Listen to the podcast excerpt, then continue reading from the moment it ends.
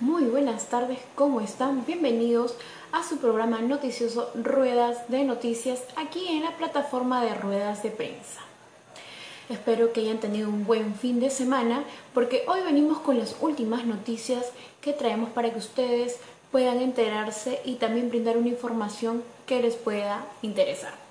De hecho, comenzamos con hoy, lunes 8 de junio. Hoy tenemos unas noticias y como siempre brindando los, los contagios, ¿no? la información de, los, de cuántos contagiados hasta el momento tenemos y también los fallecidos que actualmente tenemos en nuestro país. Bien, y también como sabrán, como todos los lunes y viernes, tenemos nuestras preguntas que a la cual podemos interactuar. Nuestra pregunta de hoy es, ¿está usted enterado de los fraccionamientos que cobra la empresa de Telefónica? ¿Sabe cómo realizar el fraccionamiento de su recibo? Eso lo vamos a ver más tarde, pero igual les dejo la pregunta para que todos ustedes puedan interactuar y poder nosotros brindar el apoyo si en caso no saben cómo realizar el fraccionamiento. Así que repito la pregunta. ¿Cómo está usted? Eh, ¿Usted está enterado en el fraccionamiento que cobra la empresa telefónica? ¿Sabe cómo realizar el fraccionamiento de sus recibos? Bien, esa es la pregunta que le dejaremos para poder interactuar con ustedes en un rato. Comencemos con el día de hoy con la información del COVID-19. Actualmente tenemos 199.696 contagiados con, este, con esta enfermedad y este virus silencioso. También tenemos 5.575 lamentablemente han fallecido, ¿no? y ver que todavía la curva sigue sigue en crecimiento y todavía no hay reducción de esa curva. Así que lo que, nos, lo que nos queda a nosotros es cuidarnos y protegernos. Así que por favor tomar conciencia si en caso ya están laborando en las reactivaciones que ya se, ya se brindó por el parte del gobierno. Y también no podemos, no podemos dejar pasar lo que se celebra hoy 8 de junio. También recordemos que ayer se celebró el Día de la Bandera de nuestra querida bandera, nuestra querida patria de Perú. Así que ayer fue el Día de la Bandera, hoy se celebra el Día de la Medicina Intensiva en el Perú. Agradecer a todos nuestros héroes intensivos que a la cual están, ¿no? Está cuidando, que están luchando para que puedan proteger a las personas que están internadas por este por este virus del COVID-19. Así que desde acá, desde el programa Ruedas de Noticias, le brindamos un saludo cordial para todos los médicos intensivos, ¿no? Del área intensivos. También un saludo para el Día del Ingeniero de Sistemas, para todos nuestros amigos informáticos, que en la cual también ellos están laborando desde su casa. Un saludo cordial también de Ruedas de Noticias. Bien, empecemos con las noticias que les vengo a brindar. Minedo se inicia, Minedo se inicia el proceso para comprar más de un millón de tabletas. Así que Minedo ya inició el proceso de la compra de un millón de tabletas. El Ministerio, el Ministerio de, Salud, Minedo, inició el proceso para comprar ya un mil, para comprar un millón, disculpe, un millón cincuenta y seis mil cuatrocientos treinta tabletas más de 200.000 cargados, que son cargadores solares, y medio millón son de planes de datos, ¿no? Que a la cual van cargados con batería. Igual. La, la, viceministra ¿no? La viceministra Diana Marchea informó que esta distribución de los equipos serán entregados a 966.293 estudiantes y 90.137 docentes que están directamente, ¿no? Y estos irán directamente a, los, a las escuelas que a la cual están con el inconveniente que aún los alumnos no estudiar, ¿no? Estas, estas tabletas estarán siendo entregadas un aproximado desde julio hasta el 4 de, de agosto. Esperemos que realmente se realice estas entregas a las personas que realmente se necesita, ¿no? Para las personas que realmente su situación es crítica en forma estudiantil, de bajos recursos, y esperemos que le llegue para que puedan brindar un apoyo y apoyando la educación, como siempre. También Marchea sostuvo de que esta estrategia beneficiará al 92% de las escuelas de educación intercultural bilingüe, a un 92% a los modelos, ¿no? al nivel secundario, y otro 90% a la escuela del Valle de los Ríos de Apurímac, del Enemantaro y de otras, ¿no? de otras ciudades que a la cual no cuentan no cuentan ni siquiera que llegue la, ¿no? Llega la señal de red para que puedan ser ellos, los niñitos más necesitados. Pasamos a otra noticia donde indican el AFP anunciaron que afiliados tendrán nuevo cronograma para solicitar retiro de fondos. Quiere decir, para las personas que no han podido realizar o no han podido realizar su consulta, su registro de retiro, ¿no? A la cual ya vencieron según la fecha programada, pues el AFP está haciendo la reprogramación del retiro del 25% de sus fondos. Prácticamente el horario establecido o se va a realizar a partir del 15 de junio, se establecería ya en las páginas, se va a estabilizar y van a, mostrar el nuevo reporte, el nuevo cronograma que el AFP estará dando. Así que atento por favor a todos los que no han todavía solicitado su retiro, tendrán una segunda oportunidad por el AFP, ¿no? Que saldrá en la página, en su página de consultaretiros.com, ya será eh, el 15 de julio. Ellos también, igual, la página es www.retiroafp.p. ¿ok? Ahí van a aparecer las opciones del 25% o al 20% como deseen retirar. Así que atentos con las personas que todavía aún no han realizado su retiro. Bien, Víctor Zamora anunció la instalación de una planta de oxígeno en Yurimaguas. Estamos viendo que los casos y la demanda del oxígeno, ¿no? Del galón de oxígeno es muy crítico porque aquí actualmente la venta de esos galones está demasiado caro y más están utilizando personas, ¿no? Están utilizando este objeto para poder hacer cobros cobros indebidos, el exceso, ¿no? Y jugar con la vida de las personas que realmente necesitan. Bien, a causa de esto, el ministro Víctor Zamora informó que a partir de mañana se estaría ya iniciando ¿no? la instalación de una nueva planta en Yurimaguas, ¿no? la planta de oxígeno. Prácticamente es para brindar apoyo a toda la gente de Iquitos, que la cual sabíamos que era una de las ciudades que eh, comenzó a realizar, ¿no? a contraer más rápido el COVID-19. Entonces es por eso que a partir de mañana se estaría instalando ya una planta de oxígeno allá en Yurimaguas. Con los mismos esfuerzos continúan. Mañana se, estaría instalando ya la planta de oxígeno en Yurimaguas, indicó nuestro vice, nuestro Víctor, el Víctor, señor Víctor Zamora. De hecho, ya sería un apoyo más para la gente de Iquitos. Así que por favor hay que valorar ese esfuerzo y que sea bien dado para las personas que realmente necesitan, que ahora están haciendo filas para poder ser, ¿no? Para poder obtener este galón de gas, este galón de oxígeno, para que puedan brindar a sus, a sus familiares que, que, tienen, que están instalados en los hospitales luchando por su vida. Bien, pasamos. En La Victoria, en Gamarra, grupo de comerciantes de Gamarra protestó para exigir que se, les, que se les permitiera volver a trabajar. Prácticamente en un comunicado el alcalde de Gamarra indicó que había enviado un documento al gobierno y el gobierno lo había rechazado. ¿No?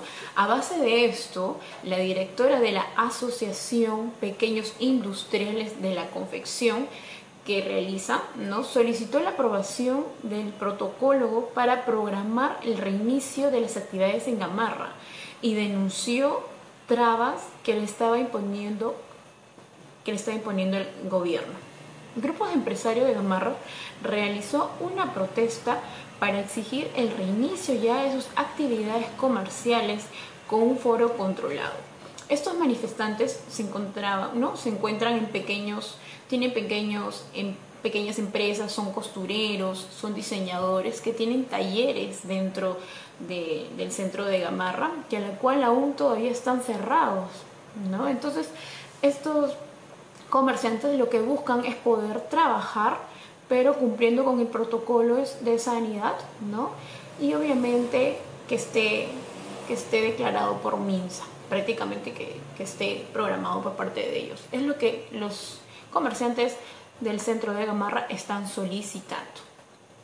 Pues la directora Valeria Mesarina, que es la, que es la directora de la Asociación de Pequeños Industriales de la Confección, indicó que está solicitando ya querer programar el reinicio de las actividades en Gamarra porque necesita, necesitan trabajar ya. Indica, queremos una reapertura, una reapertura real, con los protocolos aprobados para MINSA.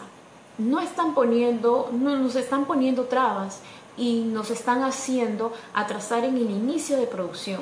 Ya estamos en la segunda fase y nosotros debemos reactivar en la primera pero no pudimos por una falta de comunicación entre el gobierno central y los empresarios. Es lo que indicó la señora Valeria Mesarina, directora de la Asociación de Pequeños Industriales de Confección. Así que el gobierno todavía le ha puesto ¿no? unas, unas pequeñas observaciones ya que se sabe que en el distrito de la Victoria está un mayor grado del foco infeccioso del COVID-19 pero hoy salieron a, protestar por las calles de Gamarra. Así que por favor tengan mucho cuidado porque por ahí también se puede hacer el contagio del COVID-19. Por otra parte, ya no estamos viendo soluciones para, para lo cual poder desplazarnos hacia nuestros trabajos sin poder tomar los, no, los buses, que también ahí se encuentra el foco infeccioso, ¿no? Que dice, la Municipalidad de Lima inició la implementación del red de ciclovías en la avenida Francisco Pizarro y Tupac Amaru. Por lo menos es una buena noticia, una buena opción para poder optar y tomar la, la ciclovía, ¿no? Personalmente con las, con las bicicletas que podemos estero.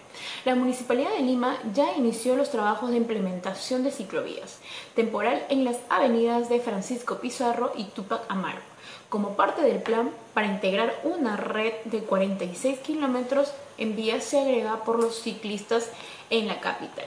En ese sector, la ciclovía tendrá una extensión de 3.9 kilómetros, que la cual se conectará con las ya existentes avenidas de Tacna y Tomás Bay.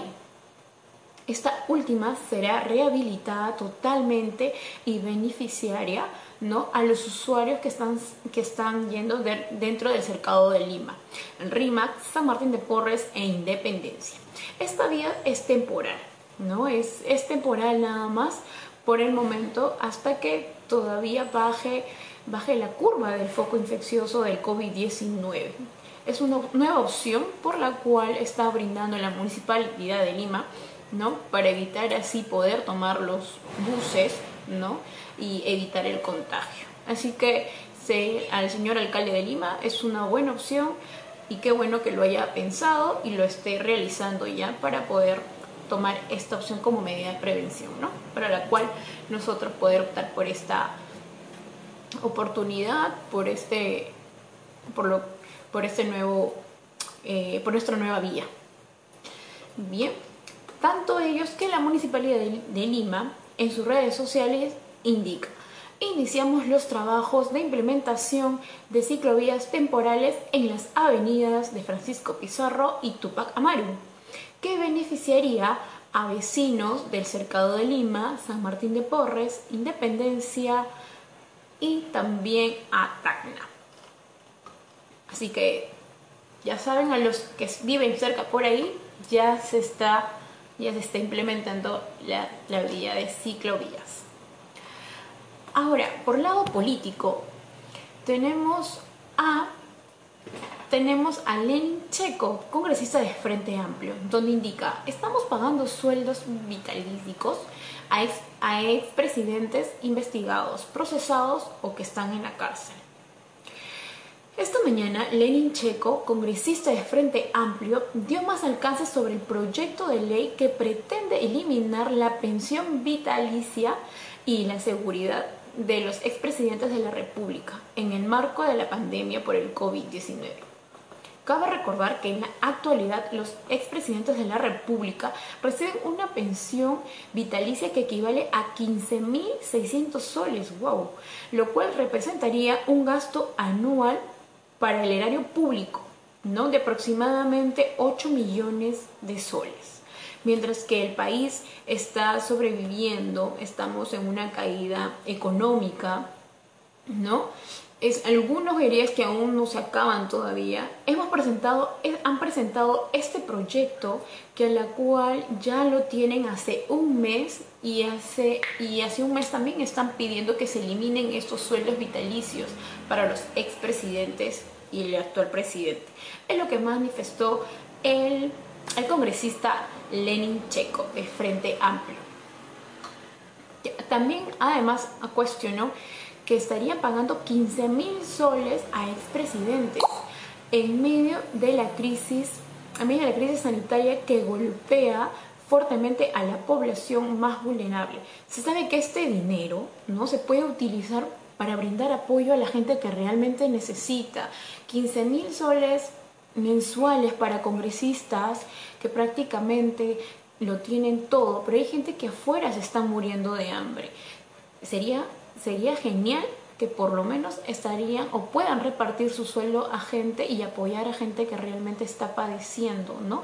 Gente familiares que no tienen nada de qué comer, pero aún así también quizás por ahí tengan a un familiar internado en el hospital debatiendo contra su vida.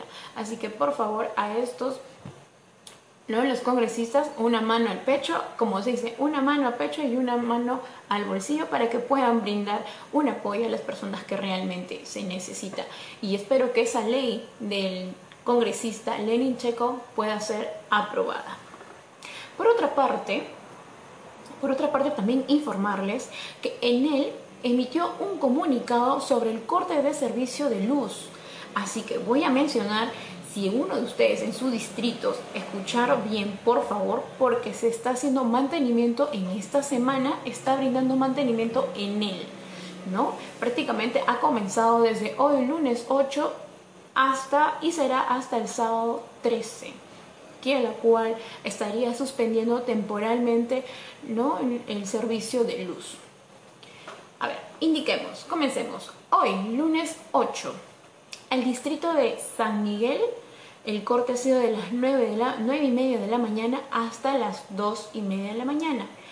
Obviamente ha sido para las zonas, ¿no? Eh, Avenida Universitaria, ha venido para la Mercedes Gallaje, para el Caminos del Inca y Juan de Regifo.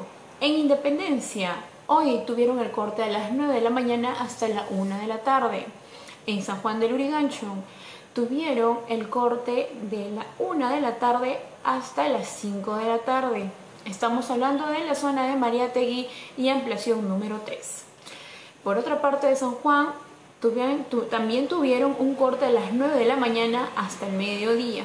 Igual es en la segunda zona de Mariategui, etapa 2, en la, nueva, en la agrupación Familia Nueva Vida y agrupación Familia Cruz. Esas son las zonas. Y por otra parte, San Juan del Urigancho estuvo 10 de la mañana hasta las 3 de la tarde, ¿no? En el asentamiento Santa María, en el asentamiento de Santa María. Y mañana sería el corte para San Martín de Porres, desde las 8 de la mañana hasta las 6 de la tarde. También hay otro sector que estaría San Martín de Porres, igual de 8 a 6 de la tarde, Los Olivos de 9 a 1 de la tarde, San Juan del Urigancho de 10 a, 6 de la tarde, de 10 a 4 de la tarde, que también estarían haciendo el corte de servicio. El día miércoles estará San Martín de Porres desde las 9 hasta las 6 de la tarde. ¿Ya?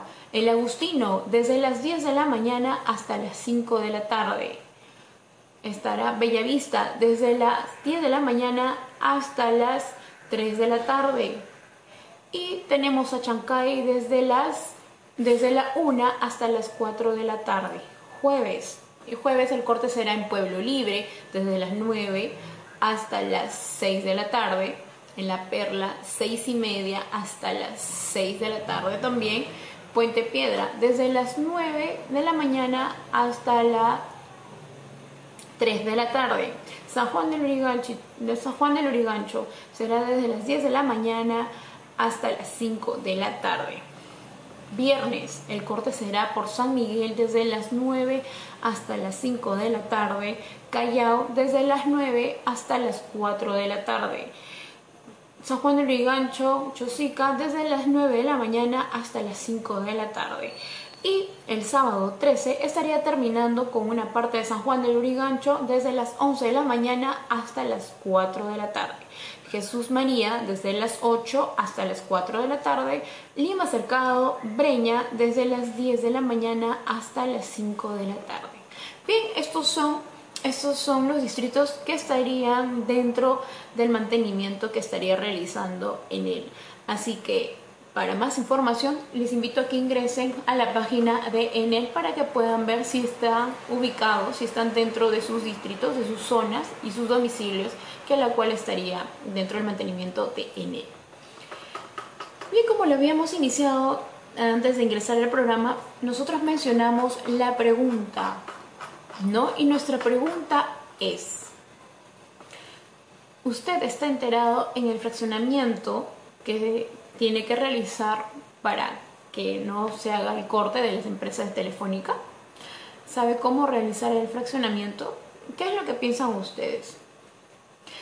Se había dicho que la semana pasada, ¿no? Ya, con Ocitel habían indicado que iban a hacer el corte, ¿no? Para las personas que aún todavía no han pagado. Pero Ocitel amplió más, ¿no? Amplió más días para que, para que puedan tener la oportunidad de pagar y de fraccionar sus recibos y poder pagar de a pocos.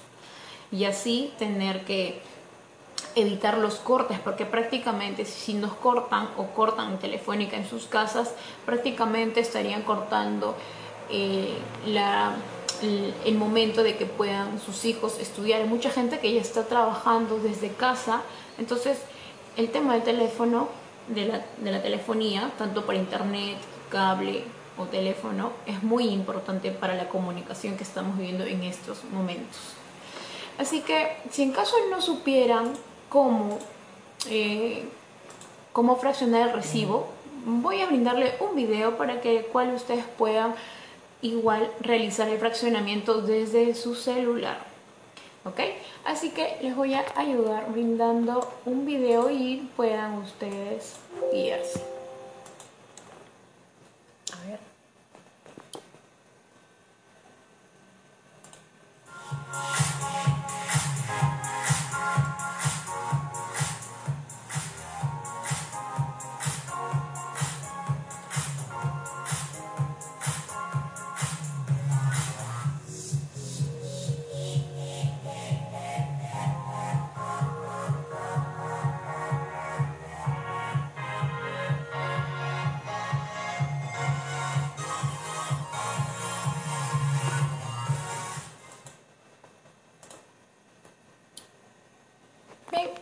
Que les haya ayudado a cómo realizar el fraccionamiento desde su celular para el app de Movistar. Así que cualquier inconveniente también puede realizarlo, no haciendo una llamada a Movistar y poder realizar. Háganlo, háganlo de una vez porque esto una vez que usted realiza este fraccionamiento se comienza a fracturar ¿no? a partir de 10 días. O sea, dentro del recibo cuando usted hace su fraccionamiento de ese momento, va a pasar 10 días después para que pueda aparecer en su recibo. Entonces, por favor, háganlo de una vez para que ustedes puedan ¿no? Eh, proceder de esta forma y evitar que la compañía telefónica les haga el corte de servicio. Bueno, eh, espero que les haya interesado los temas que hemos brindado hoy, las noticias de último momento prácticamente, las noticias que están impactando, los acontecimientos que estamos viendo en nuestro país. Y bueno, la recomendación de siempre, no salgan de casa, ¿no? Y si salen, cuídense, por favor, cumplan con el protocolo de seguridad, ¿no? Y de sanidad también. Y, bueno, respeten, respeten las leyes y también respeten el toque de queda. Así que de verdad agradecer a todos los que se han conectado con nosotros, ¿no? los que han también han interactuado con nosotros. Gracias por siempre sintonizarnos de lunes a viernes a partir de las 6 de la tarde. Invitarlos también a la página de ruedas de prensa para que puedan comentar, dejar o quizás querer que le apoyemos en algo, en algo que, quizás ustedes quieran conocer y nosotros podemos brindarle ese apoyo. Agradecerle de verdad a todos los que se han conectado y muchísimas gracias a toda la gente, a todos los que nos sintoniza. Así que los espero el día viernes a las 6 de la tarde. Muchísimas gracias.